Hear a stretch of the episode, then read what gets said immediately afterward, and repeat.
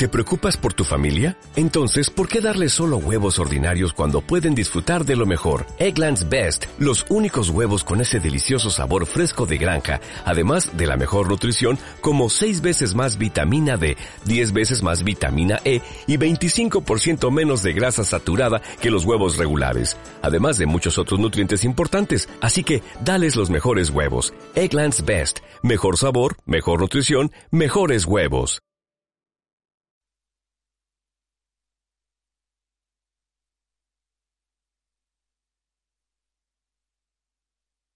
Bajo esa figura de caricatura terrorífica que mostraron los satélites. El huracán Mateo, o Matthew, como dicen los gringos, parecía un ente diabólico que se nos venía encima con muy malas intenciones. A su pasada por Haití, el huracán Mateo dejó un saldo estimado de 336 muertos, cuatro desaparecidos, medio millar de heridos y varios millones de desamparados. Algunas versiones hablan de más de 800 muertos, pero el gobierno está lanzando advertencias sobre lo que llaman el negocio humanitario, que busca provocar horror para que los países ricos hagan grandes donaciones de ayuda que en gran parte van a parar a los grandes bolsillos de funcionarios y ONGs corruptas. Si fija usted, la corrupción, la codicia de dinero, ha llegado a ser despiadada al extremo de disfrazarse de caridad. Como decía mi amigo Octavio Cavada, la corrupción tiene estómago de buitre. No le hace asco a ninguna inmundicia. La semana comenzó el domingo pasado con las elecciones municipales de Brasil y dos plebiscitos significativos.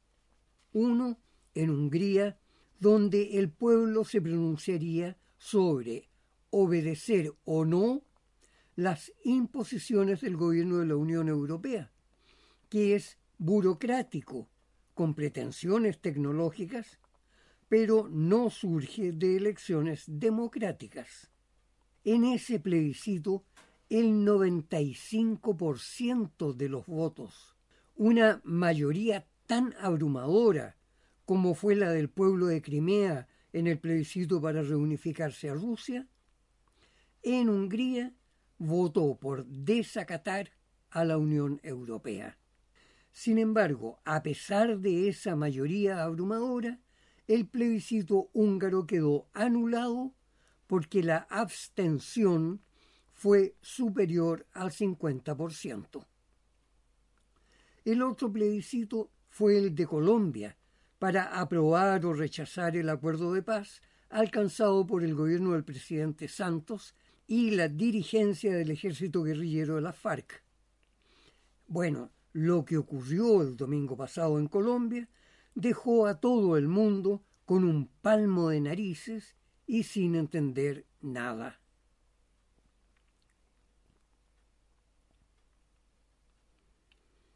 En Colombia, la brevísima campaña electoral del plebiscito fue una muestra de la extraordinaria habilidad política de la derecha que encabeza el expresidente Álvaro Uribe y del penoso atolondramiento del gobierno y los guerrilleros.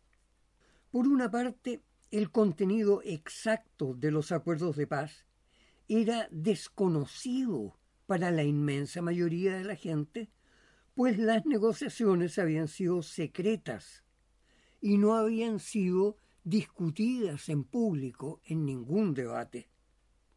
O sea, ese desconocimiento dejaba a la mayoría de la gente a merced de lo que les mostrara la televisión, la radio y la gran prensa, que está completamente controlada por la derecha partidaria del no. Los estrategas de la campaña del no, sin embargo, estaban conscientes de que el sí tenía todo a su favor para ganar el plebiscito. La prensa internacional aplaudía el acuerdo y resultaba inconcebible que el pueblo colombiano le dijera no a la paz. Por su parte, las encuestas revelaban que el sí tenía un apoyo verdadero en la opinión pública superior a los dos tercios del país. Entonces la campaña del no dividió su propaganda en dos grandes segmentos aparentemente contradictorios.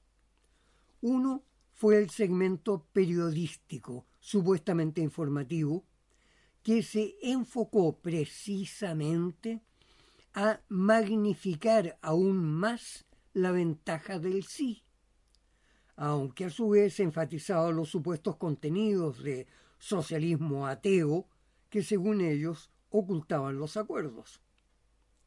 El otro segmento apuntó a provocar miedo y resentimiento en los sectores más conservadores y de más bajo nivel educacional del público, fundamentalmente coordinando con los grupos evangélicos que afirmaban que el sí traería consigo un gobierno ateo y marxista que iba a legalizar los matrimonios homosexuales y el aborto y que entregaría enormes recursos del Estado a los exguerrilleros, especialmente mediante una reforma agraria. Con esa campaña, él no consiguió inducir a la idea de que el triunfo del sí estaba ya asegurado y que no valía la pena ir a votar. En cambio, el sector más conservador, más asustado y más organizado, acudiría masivamente a los lugares de votación. Y bueno, esa estrategia funcionó perfectamente. El no, efectivamente, logró reunir el volumen de votos que anunciaban las encuestas pero el sí se encontró con que la brutal abstención del 63% de los electores había derrumbado su opción de triunfo. El no ganó, aunque sea por un margen ridículo, del 0,43% de los votos. Pero eso fue suficiente.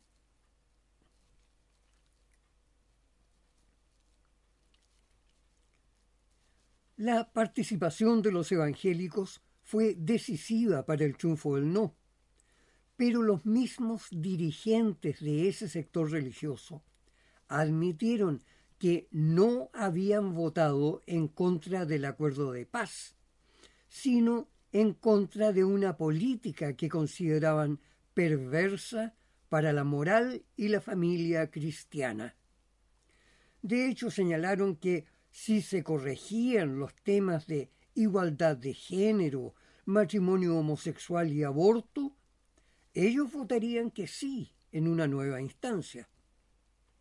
Por su parte, la Iglesia Católica se abstuvo de apoyar resueltamente el sí, pese a que el Papa Francisco se había expresado en su favor.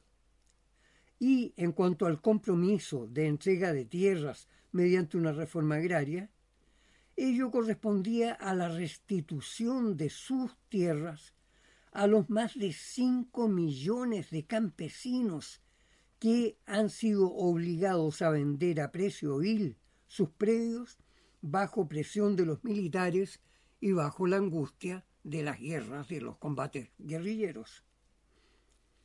Incluso información entregada por la propia BBC de Londres cuya tendencia es claramente neoliberal, se admite que los carteles de narcotráfico de Medellín y Cali, incluyendo al legendario Pablo Escobar, habían invertido sus ganancias ilícitas en compra de tierras, y ello, por supuesto, con ayuda de los paramilitares que aterrorizaban al campesinado.